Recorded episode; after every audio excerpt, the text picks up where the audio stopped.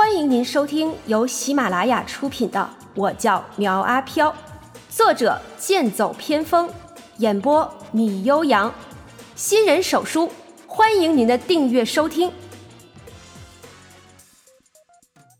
第一百三十七章，见六哥不像是说假话，苗阿飘道：“我呢可以帮你封灵，但是能封多久我就不清楚了。”另外，我要所有关于那个纹身师的消息。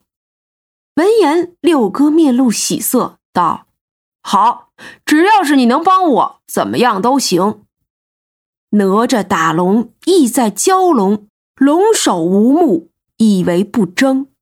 如今龙目已经睁开，就代表着要报仇。当年哪吒打龙之后，遭龙族水淹陈塘关，哪吒剔骨还父，削肉还母。这才了了这段恩怨，而六哥居然能扛这么久都没有出事儿，这显然是不正常的。苗阿飘看着他身上的风铃的部位，并没有封全，很像是那位纹身师故意如此。苗阿飘心道：“哼，这位六哥恐怕不像他说的那么莽撞，反而更像是有勇有谋。犯下那种大案还能活得好好的，必定是有他的过人之处。”或许当初那位纹身师早就知道他会出来，所以才留了这么一手。就算是出来了，也活不了多久。想到这里，苗阿飘心中一叹，也不知道自己帮他补全这纹身是对还是错。风铃的手法各不相同，但终究是殊途同归。仔细研究过后，苗阿飘准备血杀风铃的手法。用加入灵晶的清末和自己的灵血，以袖珍帮他把风灵之处补全。六哥很是能忍，苗阿飘一串密集的针法下去，完全不吭一声。等形成了风的字样后，龙首之目上的光芒暗淡了下去。同时，苗阿飘后背一凉，感受到一股无端的恶意袭来。六哥趴在青案上道：“好了吗？”我感觉好像轻松了不少啊！苗阿飘回过神来道：“啊，好了，三天之内不要沾水就行。”成，我看看。六哥爬起来，走到一边的镜子前，不断的向后看着，满意的点点头道：“嗯，不错啊，小伙子，好手法。那你等我一下。”说着，六哥打了个电话。然后把那个纹身师的信息写到了一张纸上，交给了苗阿飘。不一会儿，有个小青年拎着手包过来。六哥把丁燕叫过来，道：“哎，燕子，这是十万现金，你呢别嫌少。要是遇到什么困难，就给六哥打电话，我是一定会帮忙的。”那谢谢六哥，你太客气了。丁燕笑着将人送走。而苗阿飘看着六哥坐上一辆路虎离开，这车怎么也要上百万吧？真是有钱人呢。那丁燕笑呵呵的进来，冲着苗阿飘就是一拳。嘿，你小子还可以嘛！我想着本来也就是一两万的事儿，竟然被你变成了十万，我还真是小看你了。苗阿飘对于他这种打招呼的方式已经见怪不怪了，道。如果你愿意多分我点呢，我也是不介意的。一提到钱，丁燕的脸色就变了，怒道：“滚蛋啊！说好的一半就一半，拿着你的钱赶紧滚！”苗阿飘接过他塞过来的五万块钱，苦着脸道：“哼，你这变脸可变得够快的啊！当初打电话的时候那是软语相求，现在倒成了恶语相向了。”丁燕回怼道。我呸！你恶心不恶心？不就是比我多读了两年的书吗？哼，还学会咬文嚼字了？赶紧给老娘滚啊！我还有别的事儿呢，没空跟你瞎扯。苗阿飘苦笑着将钱收好，骑上黑风就要离开。丁燕突然出来喊道：“哎，晚上七点，大富豪我请客啊，别来迟了。”啊，知道了。苗阿飘骑上黑风回到店里。发现店门开着，一进去就看到秦逸飞对着手机有说有笑，看样子是在直播。苗阿飘没有打扰他，从手机后面绕过去，把东西放好。过一会儿，秦逸飞也就下播了，双手抱胸的看着他道：“哎，你不在店里，你跑哪儿去了？如果不给我一个满意的答复，今天按旷工处理。”苗阿飘早就知道他会这么说，把五万块钱放到他面前的桌子上，道：“我呀，出去接个大活你数数吧。”哇，这么多！秦逸飞立刻把钱拿到手里数着，激动的眼睛都通红了。哎，你老实跟我说，你到底干什么去了？纹个身能给这么多钱？是别人给介绍的大客户，钱都在这里了。没事，我先去睡一会儿啊，有些累了。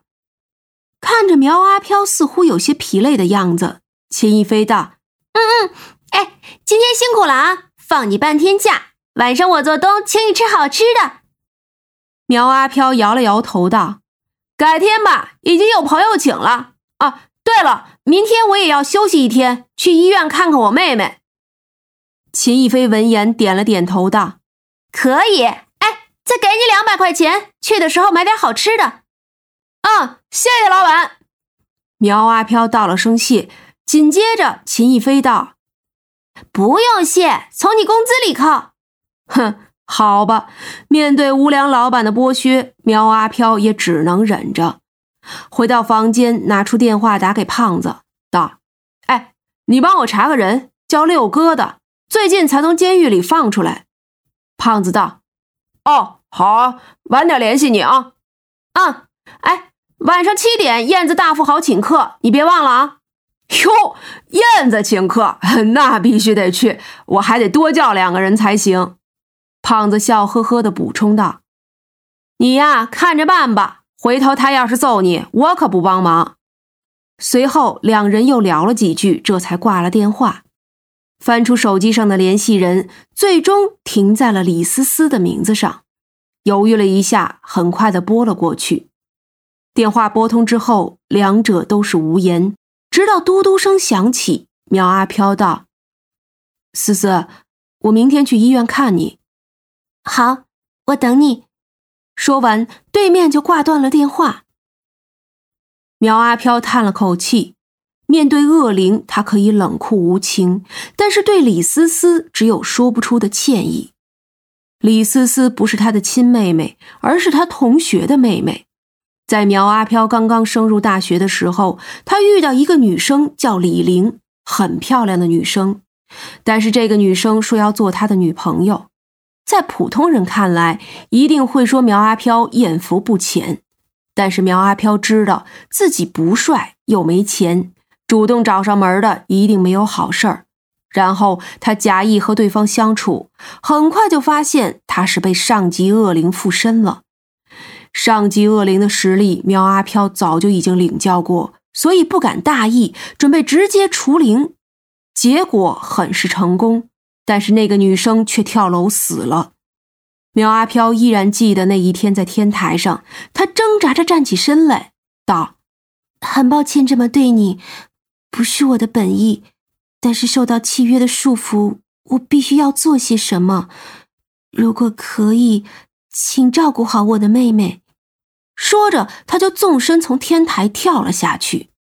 那时，苗阿飘和上级恶灵陆战一场，受伤颇重，根本就来不及阻止。结果等到的是一朵鲜花的陨落，那凄美的样子永远烙印在他的心里。之后嘛，唉，苗阿飘灌了好大一口啤酒，自己想那么多做什么呀？现在有了自己的生活，好好过日子就行了。